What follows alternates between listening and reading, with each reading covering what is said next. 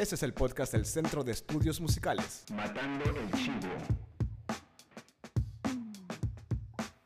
Hola amigas y amigos, ¿cómo están? Yo soy Don Sevilla, bienvenidos a un nuevo episodio de Matando el Chivo, el podcast hecho por músicos y para músicos y para todo amante de la música. Eh, estamos desde la ciudad de Managua, Nicaragua, hoy 3 de agosto del 2020. Empezamos. En esta ocasión tenemos a un invitado nuevo y a un invitado que ya estuvo en otra ocasión. Eh, él es productor de profesión, amante del audio y amante de la música, eh, muy reconocido en nuestro medio musical en Nicaragua y en Centroamérica, eh, y es una gran persona, un gran amigo. Démosle la bienvenida a Ricardo Willock. Hola Ricardo, ¿cómo estás? Hola Don, ¿qué tal? Mucho gusto estar aquí con ustedes. Qué bien, qué bien que, que aceptaste. me estabas contando que tenías mucho trabajo y que pudiste hacer un tiempecito. Sí, este, pues por, por X motivos de la vida, yo nunca me he enfocado en, una, en un solo rubro de mi Ajá. oficio. Ajá. Entonces, como abarco tantos rubros diferentes, siempre me cae o de un lado o del otro. Entonces, he tenido la suerte de que en esta pandemia he podido sobrevivirla de momento, ¿verdad? No sé cuánto tiempo me va a durar la bonanza. Eh, de, de esa misma forma que te digo que es que hoy hago un trabajo de publicidad, mañana grabo unos evangélicos, pasado mañana grabo, estoy produciendo un reggaetón moderno para una chica y, y cosas así que van saliendo. Entonces, hacemos aquí de todo. Qué bueno, pe- pegamos botones, planchamos Sí, sí. ajeno, lavamos Yo, ropa. yo cuando, pero no estoy, nos morimos cuando de estoy editando el audio digo corte y confección es mi profesión. Muy bien. Y también tenemos de regreso en el programa al señor Edgar Fonseca aquí eh, eh, acompañándonos. ¿Qué onda, Edgar? ¿Cómo estás? Ahí vamos, ahí vamos. Gracias por invitarme otra vez. Y bueno, y qué, qué bueno entrar a, a este podcast, este debate y sobre todo hablar con Ricardo y hablar con vos es un gusto siempre. Qué bueno, qué bueno. Ahora, esta es una plática muy informal. Vamos a hablar un poquito con Ricardo porque Ricardo es nuevo en el podcast. Hemos tenido a Cecia, hemos tenido a Monroy, hemos tenido a Edgar también y a mucha gente. Eh, la semana pasada tuvimos a, a María Toro desde España y estuvo súper interesante. Pero también eh, hemos hablado mucho de producción. Eh, vos, Ricardo, ¿cómo empezaste en la producción? ¿no? Porque vos tocabas en una banda Sí, de, de música así. electrónica, ¿no? De Es, groovy, ¿no? es mu- es muy sencillo. Mira, yo estaba de gira en Austria en el año 2002. En Ajá. mayo del 2002 estábamos haciendo una gira con Grubinol de 14 conciertos eh, por Austria y por Alemania. Eran las fechas. Eh, nos fuimos un par de meses a Europa pues a hacer esa gira y estando allá nos ofrecieron sin ningún costo grabarnos un disco. A los de Ah. Grubinol que nunca habíamos grabado un disco. Así Y de forma ni- fortuita, alguien se apareció, oye, le grabo un disco. ¿Así? Sí, así fue. A alguien le- como que le hicimos gracia a un tipo que se llamaba Christoph, que es un gran productor eh, austríaco. Ajá. Eh, él ya está afincado en Viena y es bastante reconocido en Viena eh, hoy en día, pero en ese entonces no era tan conocido. Y, y nos dijo, si quieren yo le grabo un disco en mi pueblo, que era en Griskirchen, que esto queda en Oper Austria, o sea, en Austria del Norte, pegado a Alemania. Y era un estudio, era un estudio como rural, o sea, como en el campo. eh, y era un estudio que no era muy elegante, pero era bastante bueno, pues funcional. Tenía su cuarto de batería y tenía un buen equipo. Y, y- y nosotros nunca habíamos puesto un pie en un estudio decente, pues. Claro. O sea, pero él se apareció en el, en, en el concierto, No, le él- él- gustó. se- resulta que él era amigo de nuestro manager que, que fue el que Oh. nos llevó allá. Entonces ahí había un, Ah. un con- un contacto, ¿no? Qué Como que nuestro manager le dijo, venite a un concierto, y fue a un concierto y le gustó, y dijo, bueno, si quieren grabar algo, vengan a mi estudio y se lo grabo sin ningún costo, ¿no? Eso, eso ya no te cae del cielo tan fácil, o sea. Sí, sí, sí.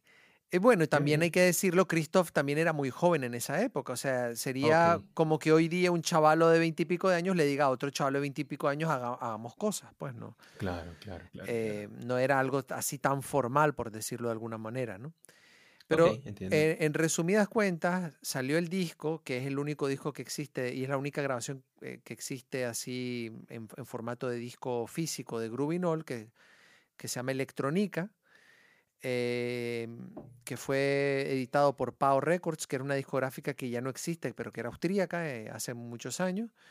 Y eh, a nosotros nunca nos terminó de gustar cómo sonó ese disco.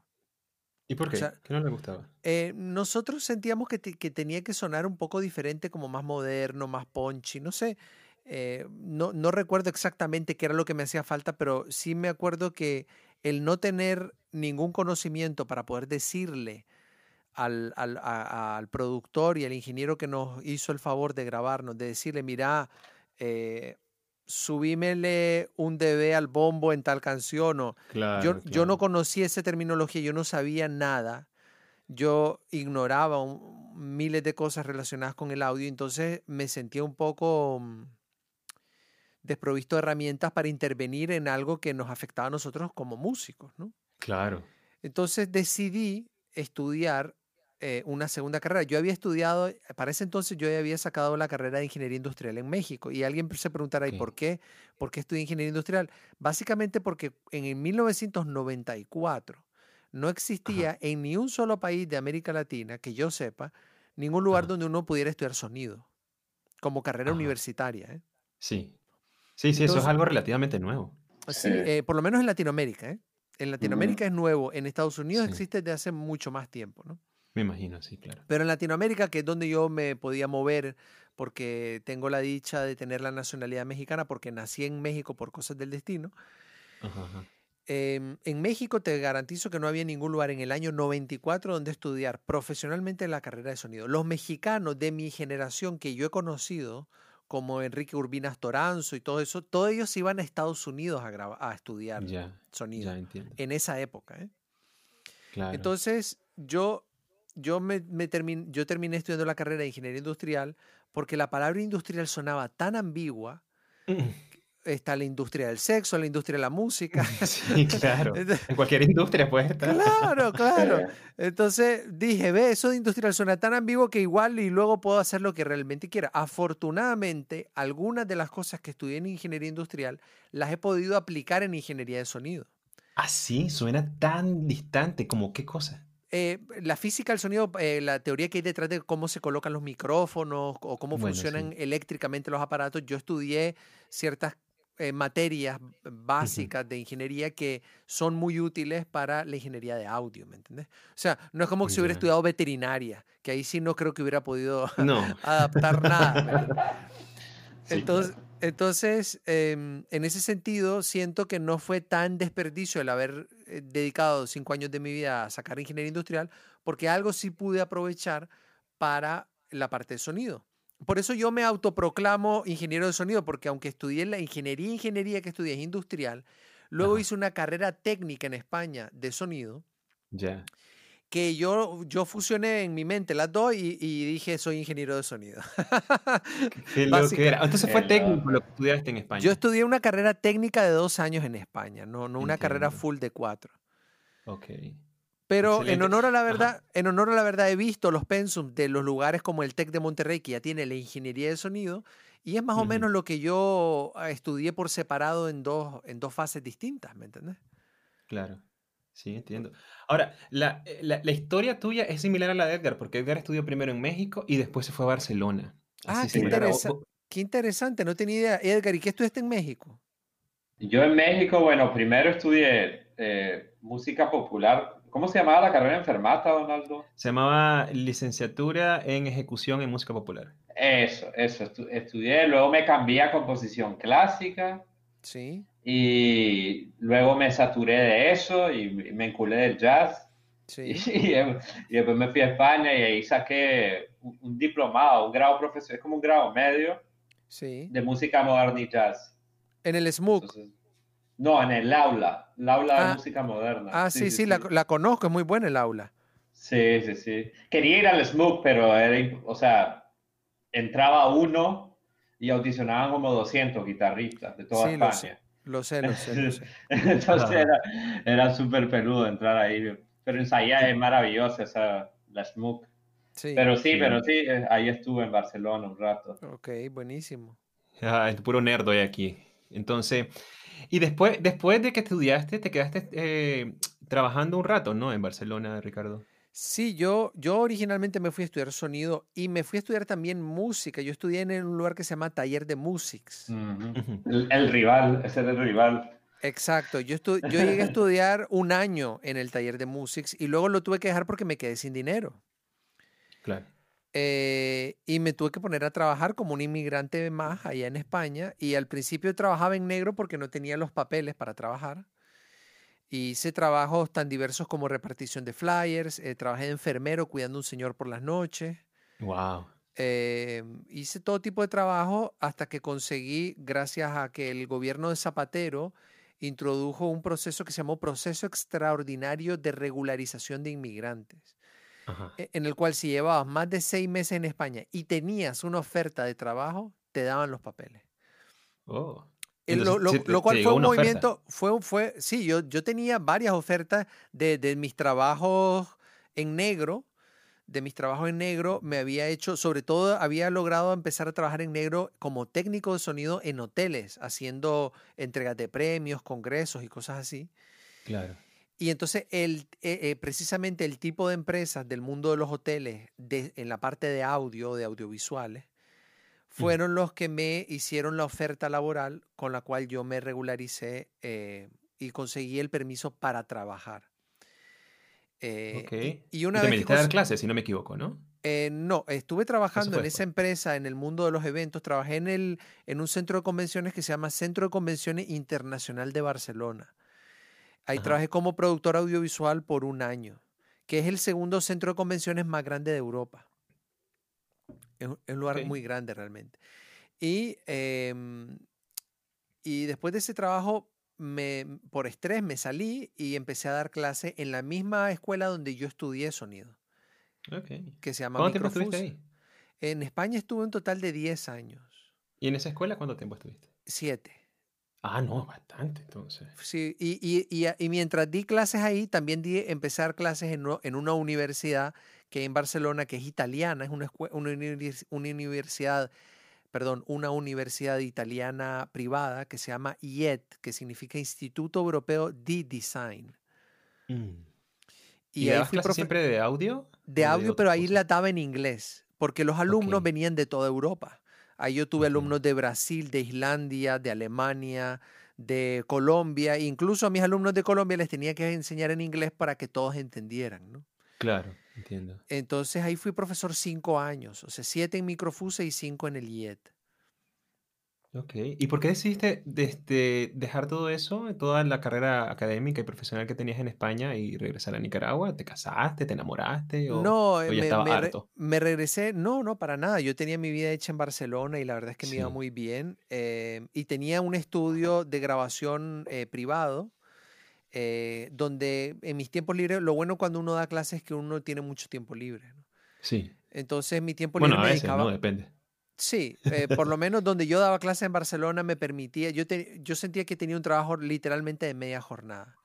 Ok. O sea que como mucho trabajaba seis o cinco horas al día, a, ve- a veces hay días en los que no daba clases, ¿no? Claro, claro, claro. Eh, y las clases estaban muy bien pagadas allá en Barcelona, ¿no? Sobre todo en el IET, en el Instituto Europeo de Design. Entonces eso me permitía tener mucho tiempo libre y yo en mi estudio me dedicaba a producir bandas de amigos y de conocidos que tal vez no tenían mucha plata y querían que trabajáramos en proyectos, ¿no? Entonces estaba constantemente o dando clases o en el estudio grabando, produciendo bandas, ¿no? Eh, y dejé todo eso porque mi padre eh, eh, estaba enfermo desde hace algunos años y él, padecía Alzheimer Ok. y ya estaba un, un poco acercándose a la fase final y mi madre estaba aquí en Nicaragua colapsada con ese, con ese tre- tremendo trabajo de cuidar a un enfermo de Alzheimer. Claro, claro. Y tanto yo como mi hermana, mi hermana estaba en Berlín viviendo y estaba casada, está casada con un alemán con, con quienes ahora están viviendo acá en Nicaragua. Mm, Y ambos decidimos más o menos al mismo tiempo regresar a Nicaragua. Ok. Eh, Entonces fue por motivos familiares, ¿no? Entiendo, sí, entiendo. Eso Así mismo igual, motivo lo mismo que me pa- pasó a mí. Claro, mi padre falleció hace ya tres años, pero por los mismos motivos familiares sigo estando en Nicaragua porque ahora tengo una esposa, y un hijo, Sí, y ahora ya no solo pienso en lo que me conviene más a mí o lo que profesionalmente, sino también pienso un poco en la calidad de vida de mi hijo, claro. en la calidad de vida con mi esposa eh, y en, en ese tipo de factores que hacen que de momento me quede en Nicaragua, porque si bien a mí económicamente me podría ir mucho mejor en Barcelona o, en, o incluso en Alemania, eh, porque también tengo la fortuna de que tengo la nacionalidad europea. Em, la conseguí de tantos años de vivir allá en España, me la dieron. Em, ya, ya no solo un tema de dónde me conviene estar laboralmente, sino dónde, me, dónde quisiera yo que mi hijo respirara el aire, ¿me entendés? Claro. Eso que a veces hacemos aquí en Nicaragua, de que decimos, vaya, este domingo vámonos a la laguna de apoyo. Claro. O este domingo vamos al velero.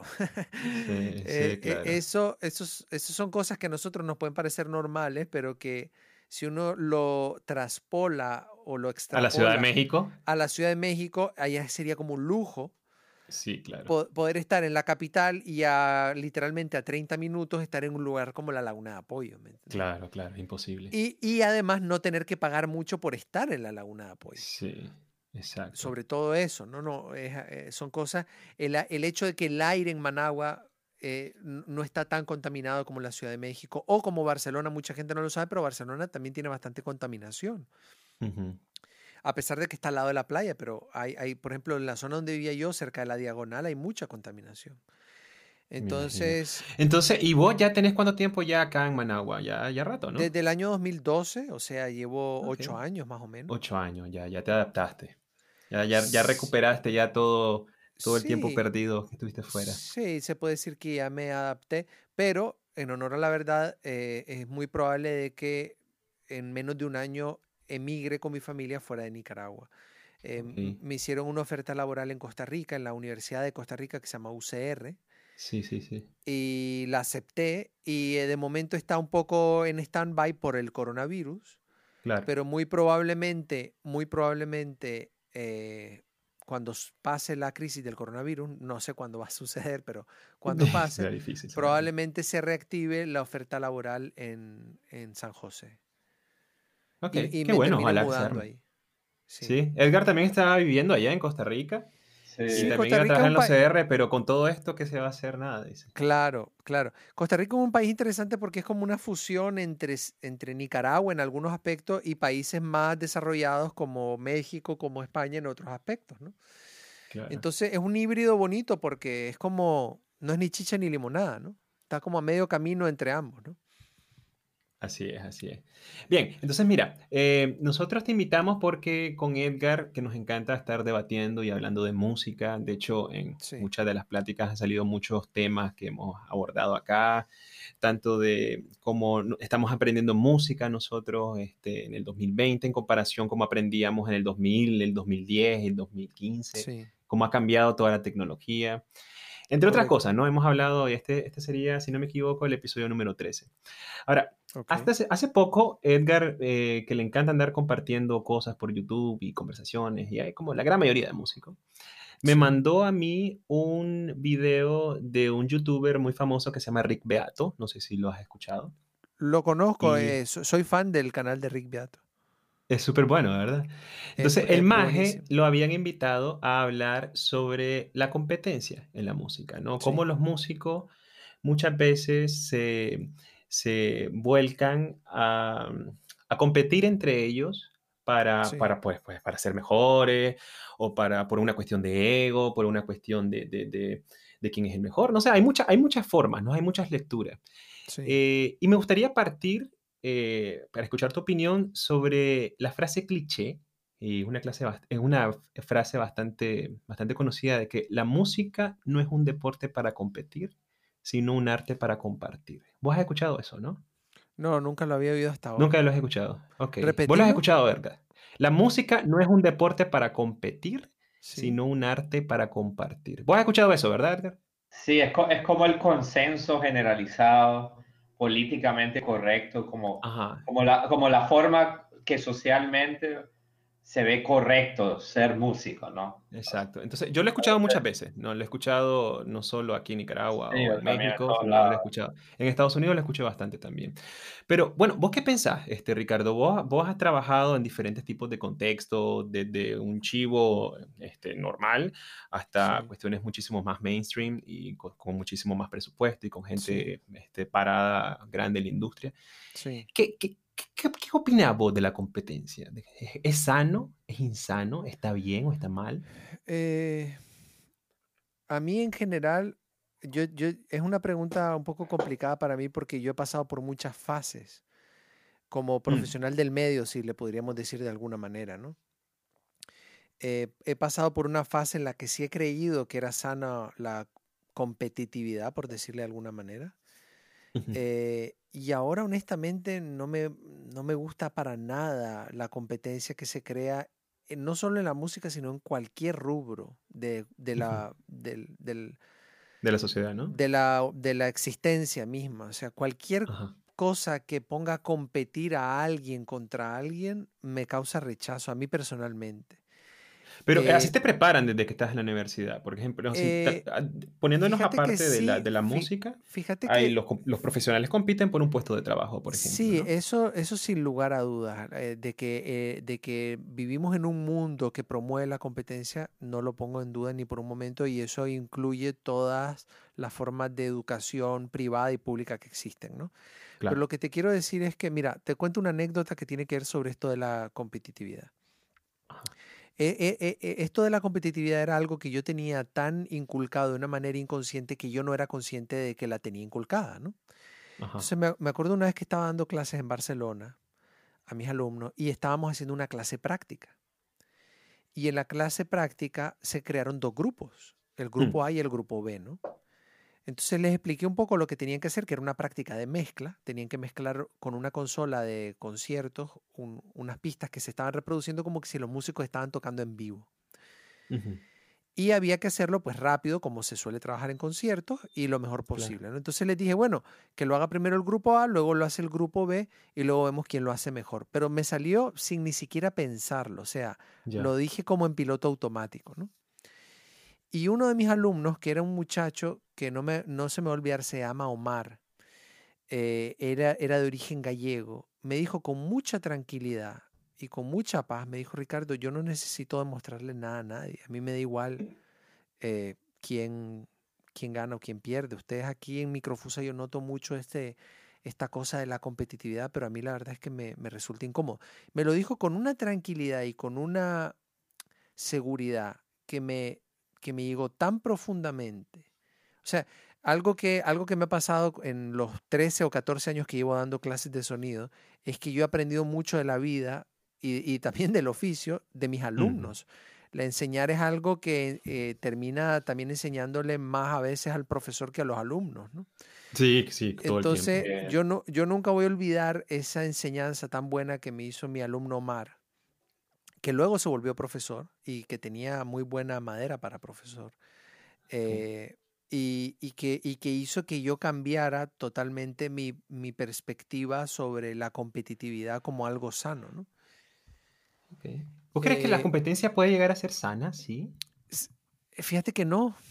No, creo que. No, no, yo creo que, yo creo que lo que debemos de fomentar es buscar nuestra propia identidad antes que nada, ¿no?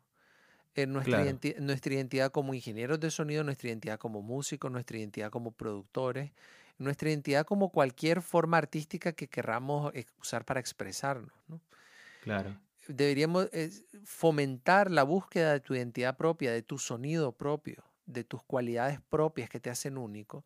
Me parece muchísimo más importante que la competitividad. O sea, ¿cómo medís, cómo medís a un guitarrista contra otro? Con notas por minuto, con habilidad para memorizar escalas, con habilidad para digitar sin que trasteen las cuerdas. O sea, de cualquier forma que lo veamos, vas, a mí, a mis oídos me va a sonar ridículo. Ok. ¿Me entiendes? No solo me va a sonar ridículo, sino que me va a sonar que no tiene ningún valor, porque yo muchas veces en estudio, cuando tengo, yo, yo afortunadamente le doy trabajo a los músicos constantemente. Estoy contratando constantemente músicos. Hace, hace tres días estuvieron aquí en Metales, una sección de Metales, grabando música para un comercial. Entonces, em, todo el tiempo tengo que estar pensando a quién llamo para este trabajo. Y siempre llamo no a la persona que toca mejor, sino con la cual yo siento que la comunicación y el factor humano es más fluido. Claro, entiendo. Y muchas veces eso no necesariamente se traduce en el mejor performance eh, o, en que es la persona que me puede dar las notas con la mayor precisión. La verdad es que me da un poco igual la precisión porque yo al fin y al cabo con la computadora puedo agarrar la nota y ponerla donde yo quiera. Entiendo. Entiendo. sí. Ahora, pero- Edgar, Sí. este, o sea, ok, sí, entiendo, entiendo en términos generales tu, tu posición. Ahora, Edgar, me estabas comentando vos eh, a- hace un tiempo de que vos te querías ir a Nueva York a hacer una carrera de jazz, ¿no? Esa es la meca No, pues. actualmente. No, por eso, pero te acordás, te acordás, te ese, acordás. que- ese- ese sería mi, eventualmente el sueño. Sí, pero- sí, sí, no estoy diciendo que te vas a ir ahorita, ahorita no se puede tampoco. Pero Sí. suponete que, que, que, que vos llegues a concretar eso.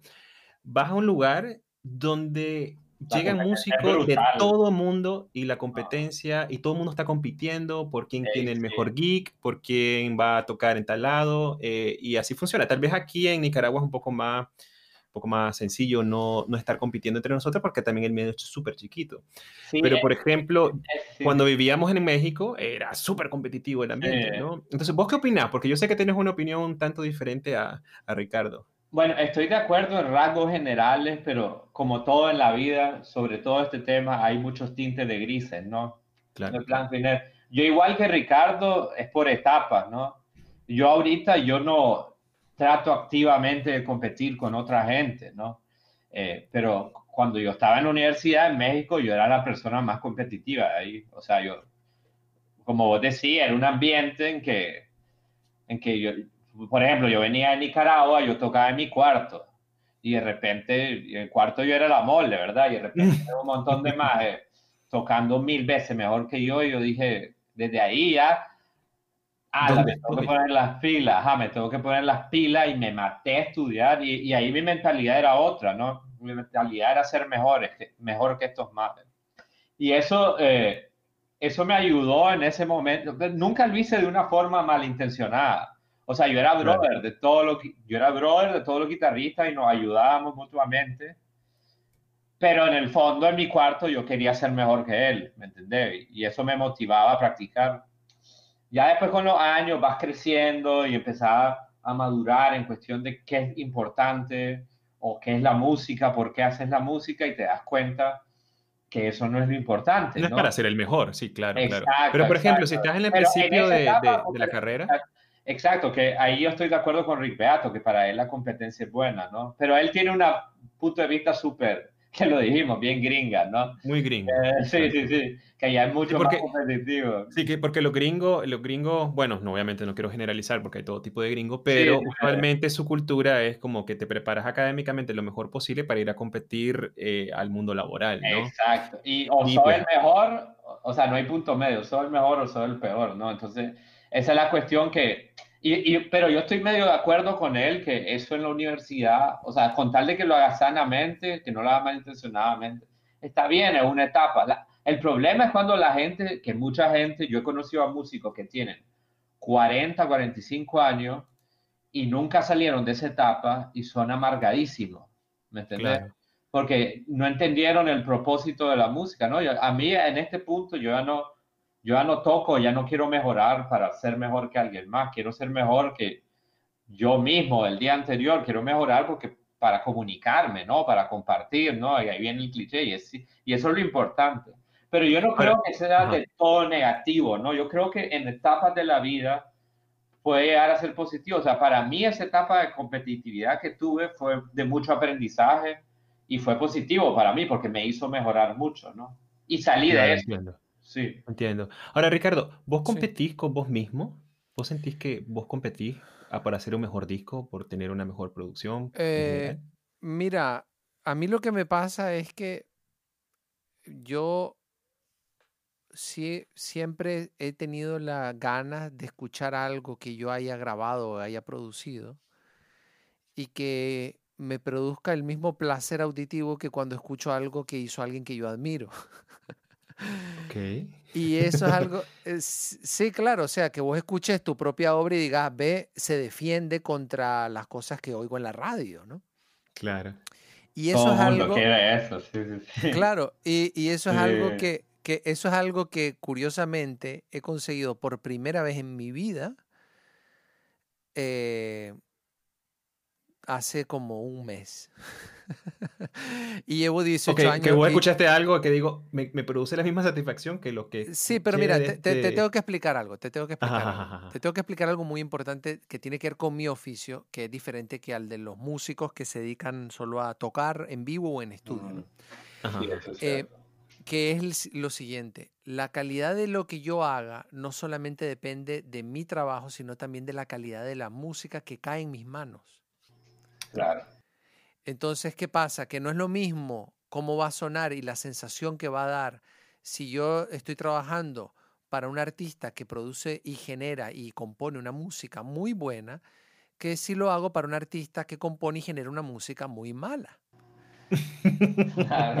Ok, Es cierto. definí, definí que sería muy mala para entenderlo, porque eh, eh, eso es muy interesante. ¿Qué sería una Eh, música muy mala? Bueno, fíjate que una música es muy, muy mala, es cualquier música mal ejecutada, mal cantada, mal tocada Ok. Y mal, y, y mal compuesta, ¿no? ¿no? O sea, que, que Claro. imagínate una canción que solo tenga dos cambios de acordes en toda la canción, un merengue que nunca cambia, que nunca pasa nada, que no hay feels y que, y que pasa todo el tiempo, dale que te pego a lo mismo.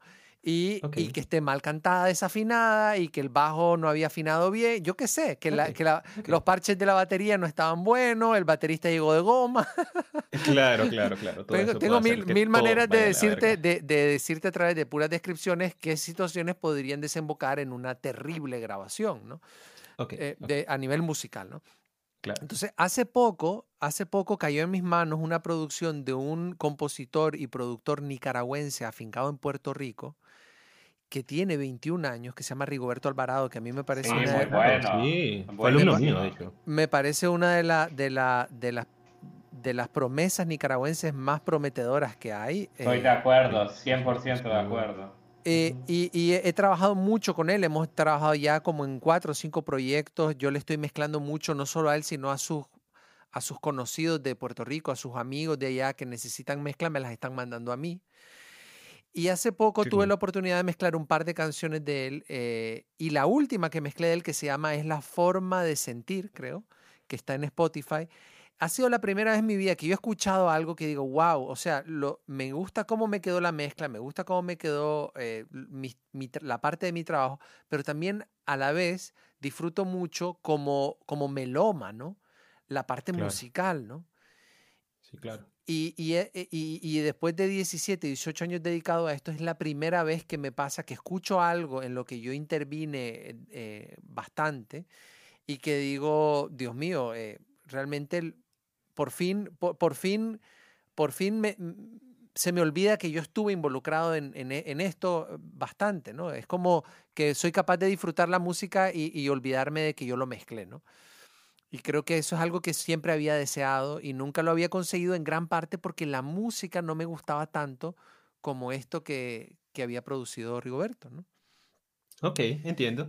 Ahora, este, eh, hay muchos músicos, eh, sobre todo en la etapa de formación, suponete de tipo Rigoberto, Sí. eh, que es muy normal que se comparen, ¿no? Eh, Y de hecho creo que no solo cuando estás en la etapa de formación, sino también ya cuando estás buscando trabajo, ¿no? Sí. ¿Por qué le dan el trabajo que a él? Pero es natural eso, yo creo que eso es Claro. humano. Solo, solo que Eso es cuando sos completamente humano. chavalo, cuando sos chavalo te comparas más, te pones más presión, creo yo. Ahora, por ejemplo, vos, Edgar, cuando estabas haciendo los jam sessions en Ronconrola, eh, ahí llegaban todos los tipos de músicos de todos niveles, desde nivel Berkeley, porque llegó varias, varios, varias veces este, Alejandro y vos que viniste de Sí. España, etcétera, ¿no? Y también llegaban más chiveros, pues, más de, de reggae, más que, que estaban en bandas de, de covers, etcétera. Yo, yo al menos ahí miraba bastante, eh, no siempre, obviamente, no quiero, no quiero decir que era siempre, a veces lo disfrutaba muchísimo, pero era muy recurrente ver cómo, sobre todo eh, en los más jóvenes, eh, mucha lucha de ego y la Sí. competencia, ¿no? De quién puede meter más notas por minuto. O Por ejemplo, eso era, eso era competencia que no llegaba a ninguna parte, que, que- que era como, es la inmadurez de yo llego a demostrar los leaks que sé tocar, no estoy llegando a compartir a la jam, ¿no? Y, Claro. y, y eso, bueno, pero lo malo es que hay gente, como repito, hay gente que no sale de eso y llega con esa actitud y, y- y bueno, pero, pero no solo pasa aquí, ¿eh? o sea, No, no, no, no, no es, sessions, claro. o sea, el- la- al menos la mitad de los músicos, la mayoría de los músicos, la- las personas somos inseguras, ¿no? Entonces, en la inseguridad la gente quiere sacar, si va con una mala acti- actitud, va a, a querer demostrar, ¿no? O a, o a ver quién toca más rápido bla, bla, bla. Pero normalmente lo que mejor suena en esa jam session y lo que mejor sonaba era cuando los músicos escuchaban, ¿no? Porque vos vas a una jam a aprender y a comunicar, una jam es como una tertulia, ¿no? Pero eh, no siempre pasaba eso, ¿no? A veces se volvía un pleito de perro, a ver quién la tenía, a ver quién orinaba más lejos, ¿no? Entonces, sí, claro. pasa aquí, pasa en todos lados. Eso es un, un tipo de competencia que en el momento no es bueno, ¿no? Pero a la misma vez un aprendizaje para el músico si logra salir de eso. Pero a, la vez, a la vez ayuda porque la jam session en todo el mundo ahí es una competencia inconsciente también, porque ahí todo el mundo mira quién toca, quién es bueno y quién no es bueno. Y en un mundo laboral la gente, ¿me entendés? O sea, querrá o no, si quiere conseguir pegue como ejecutante, va a competir o sea, eh, vivimos en un sistema que, que así, ¿me entendés? Entonces, sí, o sea, ocurría muchísimo la jam session y, y, yo creo que inevitablemente, o sea, eso va a seguir pasando, ¿no? Pero yo creo que depende de la, eh, como te digo antes, o sea, poder mirarlo como un aprendizaje o lo puedes ver de una forma negativa, ¿no? Porque mucha gente hasta salía desmoralizada porque alguien tocaba mejor que él y ya y ahí ya, ya, no se vuelve muy positivo, ¿no? No, bueno, ya son problemas de autoestima. Sí, exactamente. Ahora, ahora, Ricardo, eh, en, los productores, yo he trabajado con muchos productores, eh, obviamente compiten por, por el cliente, por decirlo así, ¿no? Por quién puede grabar más y, obviamente porque todos necesitamos pagar las cuentas, ¿no? Sí. Es muy común, es muy común eso. ¿Qué opinas vos? ¿No hay, no hay ningún tipo de competencia sana? Mira, yo solo puedo hablar por mi experiencia aquí en Nicaragua, que es donde más ¿cómo decirte? En España es difícil medir la competencia porque hay tantos estudios de grabación claro. que muchas veces ni siquiera es capaz de, o sea, es imposible, físicamente es imposible saber a dónde fue a parar el cliente que iba a venir donde vos, ¿me entiendes? Porque ahí hay, no sé, 30, 40 estudios o más en, en, una ciudad como Barcelona, ¿no?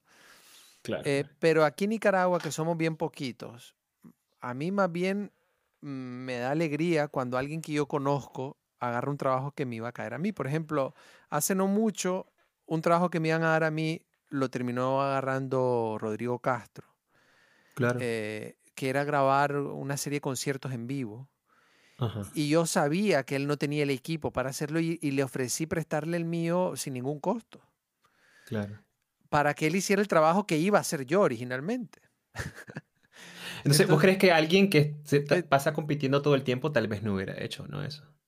Sí, o sea, pues no sé, qué hubiera, no, sé qué hubiera hecho, pero a mí me gusta, a mis colegas, a quienes admiro y respeto, ayudarles en algo en lo que yo pueda porque, no sé, siento que crea un ambiente más sano entre nosotros. 100% eh. de acuerdo, 100% de acuerdo. O sea, yo, ¿por qué me voy a molestar que, que Rodrigo agarre un trabajo que me pueda haber caído a mí si al fin y al cabo yo no me voy a morir de hambre por no agarrar ese trabajo y a él le va a ayudar y, él es un buen profesional y yo respeto el trabajo de él y a mí me gusta cómo trabaja él. Hemos trabajado en cosas juntos. y sé que una escuela de, música, ¿no? De audio. Teníamos una escuela antes juntos de sonido em, y, teníamos sociedad en el estudio, ¿no? Y al final, cuando yo pude construir mi propio estudio acá en, las colinas, pues me, al final me traje todo para acá porque me salía mejor, ¿no? Claro. pero pero sí, o sea, a pesar de que ya no somos socios, hay buen feeling entre nosotros. Y si hay algo en lo que yo le pueda ayudar. El otro día estuvo grabando Monroy y también me pidió equipo y se lo presté con mucho gusto y sin ningún costo, ¿me entiendes? Claro. Eh, y también me ha pasado con, mira, en Nicaragua no hay mucha gente, pero la gente que se dedica a esto suele ser buena. ¿eh? Otro, otro productor al quien yo admiro muchísimo porque con muy pocos recursos le saca mucho el jugo es Juan Montenegro, que además es un tremendo músico. Eh, eh, y Juan Montenegro eh, creo que es uno de los productores más talentosos desconocidos que hay en Nicaragua, porque en Nicaragua la gente dice, ah, sí, Ricardo Willow, Memo Norori no sé, y dos más, ¿no? Y no mucha gente habla de Juan Montenegro y para mí es de quien más deberíamos de estar hablando. Eh, a mí me parece que él tiene un talento nato como productor y yo lo admiro a él mucho como productor y no me gusta cuando la gente a cada rato escucho frases estupidísimas que dicen Ricardo Vilo es el mejor productor de Nicaragua. No me gusta porque primero siento que no hay uno mejor, siento que somos diferentes, así como cuando vas a una heladería hay sabor de vainilla que es diferente al de chocolate y no necesariamente el de chocolate es mejor que el de vainilla, aunque sea el que más se venda. es así. Es así, de, es así de ridículo decir, no, el pistacho es mejor que el menta con choco chips. O sea, ¿cómo, cómo me dije el mejor en los sabores de una heladería? No se puede, ¿me entendés? Y mucha gente se obsesiona por eso. Me parece ridículo, me parece ridículo. honesta- honestamente me parece ridículo. Sí creo que es importante que trabajemos individualmente para que nuestro propio sabor quede muy definido y, y que sepamos que sepamos quiénes somos a nivel sonoro, ¿no? A nivel musical. Pero fuera de eso, decir que el sabor tal es mejor que el sabor pascual es ridículo, honestamente. ¿no? Ok, entiendo, entiendo el punto. Muy bien, ha sido un enorme gusto practicar con ustedes. Un tema eh, que obviamente todos los músicos tendrán, depende de la- del, del camino en el que lleven la música, podré tener eh, posiciones encontradas, ¿no? Pero es bien interesante. Entonces, vamos a terminar eh, esta plática. Yo, eh, nosotros siempre le hacemos un, un pequeño cuestionario a todos nuestros invitados músicos. Y pues son unas preguntas de rigor, ¿no? Sencillitas. Si vos, Ricardo, tuvieras que escoger una obra eh, que te represente, Sí. ¿cuál sería y por qué? Sería la canción Everything is in its right place de la banda Radiohead. De, de la gran puta, la tenías súper, la tenías súper clara. Sí, te voy a contar por qué. Te voy a contar por qué. La primera vez que Ajá, escuché ajá. esa canción no me gustó. Ajá. No me gustó ni un poco. Esa, no me gustó ni un poquito. claro. la, la puse en mi auto eh, en el año 2000, no me acuerdo cuál, pero yo me acuerdo que ya vivía en Nicaragua en el año 2000 o 2001. Ajá. Ese es el del Kirei, ¿no? Es no el del Day, es la primera canción Ajá. del disco Kid Es la primera canción del Kirei. Sí, señor. Que hay que tener en cuenta, poniendo las cosas en contexto, que Day fue el primer disco que sacó Radiohead después de OK Computer. Entonces Ajá, sí, había claro. una gran expectativa de que iba a sacar esa gente después, ¿no? de una obra tan magna como OK Computer. Claro, claro. Y salieron con eso y muchas personas, entre las cuales me incluyo yo, al principio no lo entendimos. Una loquera. Yo lo oía, De hecho, yo el lo disco es oía, difícil de digerir, de hecho. yo lo Sí. oía al inicio y decía, ¿qué es esto? No lo entiendo, no, no entiendo qué está pasando. ¿Dónde están las guitarras? ¿Dónde está la batería? Y, y- y pasaron, sin mentirte, pasaron dos años, la volví a escuchar y me gustó un poquito más. Pasaron dos años, la volví a escuchar y me gustó un poquito más. Pasó un año tal vez, la volví a escuchar y me gustó mucho más. Y me di cuenta por primera vez en mi vida que existían seres humanos que tenían una mente musical mucho más evolucionada que la mía. ¿Vos Eh, crees que ellos están, eh, adel- estuvieron adelantados a su tiempo cuando sacaron el Kirei? Sin ningún lugar a dudas, por lo menos, Sí, yo también creo. por lo menos basándome en mi propia, en mi propio gustos musicales, yo, yo siento que ellos estaban adelantados a mí. Porque una obra que, una obra que la escuché y no me gustó ni un poquito y no sentí nada, y que cinco años después se convierte en una de mis canciones favoritas, que a la fecha yo la escucho y me sigue gustando, significa, para mí significa de que ellos estaban totalmente adelantados a su época y muchas de las cosas que hace- hacen siento que están adelantadas a, su época. ¿no? Hoy no tanto como antes, pero, pero Sí. sigo, sigo creyendo que es una banda de vanguardia. ¿no? Y bueno, el mensaje de esa Oh, sí, canción me gusta, decir que todo está en su sitio correcto, me gusta de cierta manera. Eh, eh, tiene que ver ya con temas filosóficos, ¿no? Eh, y bueno, tonalmente, tímbricamente, la mezcla, la canción, la armonía, la melodía, todo en esa canción me, me intriga y me gusta mucho. Entonces, por eso, por eso dije esa canción. Ok, perfecto. Entonces eso nos lleva a la siguiente pregunta. Para vos, ¿qué es una buena rola? O sea, tomándome cuenta, si vos tuvieras que, que poner eh, eh, el número uno, número dos, número tres, la melodía, la armonía, el ritmo, el Sí. timbre, la letra. Si vos Sí. tuvieras que jerarquizarlo, así Sí. conforme tu propia experiencia y tu visión musical, Fíjate ¿Qué que no pondrías de usaría, primero, segundo? no usaría, no usaría esa, ese método de jerarquías por elementos, no lo usaría. Diría que una buena rola es una rola que sin importar el arreglo que le, que le decidas dar, o sea, que la puedes tocar con una guitarra acústica y cantada, nada más, o Ajá, la puedes hacer con una sinfónica o la puedes hacer con una banda de seis miembros. Es- Para mí una buena rola es una, una rola que sin importar el arreglo, sigue transmitiendo algo que emociona. Pero si, si, si tenés una buena rola que te emociona, Sí. usualmente sobresale un poco más la melodía, pero hay otras que también tal vez sobresale un poco más el ritmo o tal vez es más la letra que otra cosa. ¿Vos, vos, vos, qué, qué, te- qué es lo primero que escuchas? ¿Qué es lo primero que te trae? ¿El ritmo? Para mí, ¿El timbre? ¿La para mí la- producción? la- las cosas que más me llaman la atención de una canción es la combinación entre melodía y armonía, la fusión entre la melodía y la armonía. Eh, lo- la interacción entre la melodía y la armonía es lo es- es- ahí para mí ahí es donde está el misterio de todo el asunto. Obviamente que en el momento en que hablamos de melodía y hablamos de armonía, automáticamente hablamos de que van a haber tempos musicales, ¿no? Claro. y va a haber un ritmo, el cual lo desconozco porque estamos hablando de una forma un poco ambigua, pero esa interacción entre la melodía y la armonía es lo que más me intriga, mucho más que la letra, porque yo he disfrutado mucho canciones que están en idiomas que no entiendo Claro. y que, y que tienen una melodía que fusionada con la armonía me gustan mucho y me transmiten cosas, ¿no? Y también, y también me gusta, me gusta hacer hincapié en esa, en esa interacción entre la melodía y la armonía porque hay muchas canciones que me gustan mucho que no tienen letra, que simplemente son instrumentales, como canciones de Miles Davis. Claro. Sí, ese, ese- ese- ese es el, el- el terreno de Edgar. Edgar no escucha la letra, dice. Le vale si Sí, le a- dices a- cuatro honestamente, pendejadas. honestamente a mí también, pero me he dado cuenta de que a veces, a veces es importante escucharla porque a veces la letra contiene, por lo menos desde para mi trabajo, a lo que hago yo, a veces la letra contiene pistas de qué debo hacer a nivel de producción guiándome por la letra. No, claro, no. Ah. yo- de, de hecho, yo ahora que me aprendo un estándar, me aprendo la letra y, y- y te ayuda a interpretar de otra manera el estándar, porque Sí. sabes lo que está diciendo. Sí, Entonces claro. lo tocas de una manera mucho más emotiva y mucho más con Totalmente. intención. Y además frasear en la guitarra como, porque las vocales sí, las, son más cerradas o abiertas, entonces las notas las tocas más cerradas o abiertas. Entonces totalmente. aprenda, aprenda a hacer la letra, aprenda a hacer la letra. Muy bien. Y bien, y, y ya para terminar, eh, Ricardo, ¿cómo te ves en 10 años? En 10 años, Ajá. pues me veo haciendo exactamente lo mismo que hago hoy en día, eh, pero con más, más experiencia y afortunadamente con más trabajo de, de otras latitudes, ¿no? A mí, yo disfruto enormemente trabajar con artistas de lugares lejanos a donde me encuentro yo, porque Claro. me hace de cierta manera viajar a esos lugares. Sí, qué cool. Sí, ojalá que se Y se afortunadamente por la naturaleza de mi trabajo puedo trabajar con clientes que están en distintas latitudes. Sí, sí, sí, sí, sí. Qué maravilla en la, la época en la que vivimos, porque si no, antes tendrían que llegar todos a vos y eso es un poco más complicado.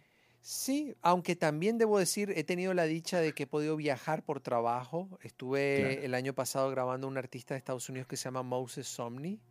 Ah, sí, claro. Y, Maravilloso. y también estar en un lugar como en Estados Unidos grabando a tremendos músicos y a tremendos artistas, pues también es una experiencia que yo disfruto enormemente, ¿no? Claro. Qué Entonces, bueno. pu- las dos son buenas, las dos son buenas siempre. ¿no? Genial. Bueno, muchísimas gracias, chicos. Edgar Fonseca, Ricardo Willock, eh, en esta conversación que tuvimos para nuestro podcast Matando el Chivo. Eh, nos vemos en una siguiente ocasión. Gracias, Ricardo. Gracias, Edgar. Y gracias a ustedes por escucharnos. Chao, chao. Bye bye. Bye bye.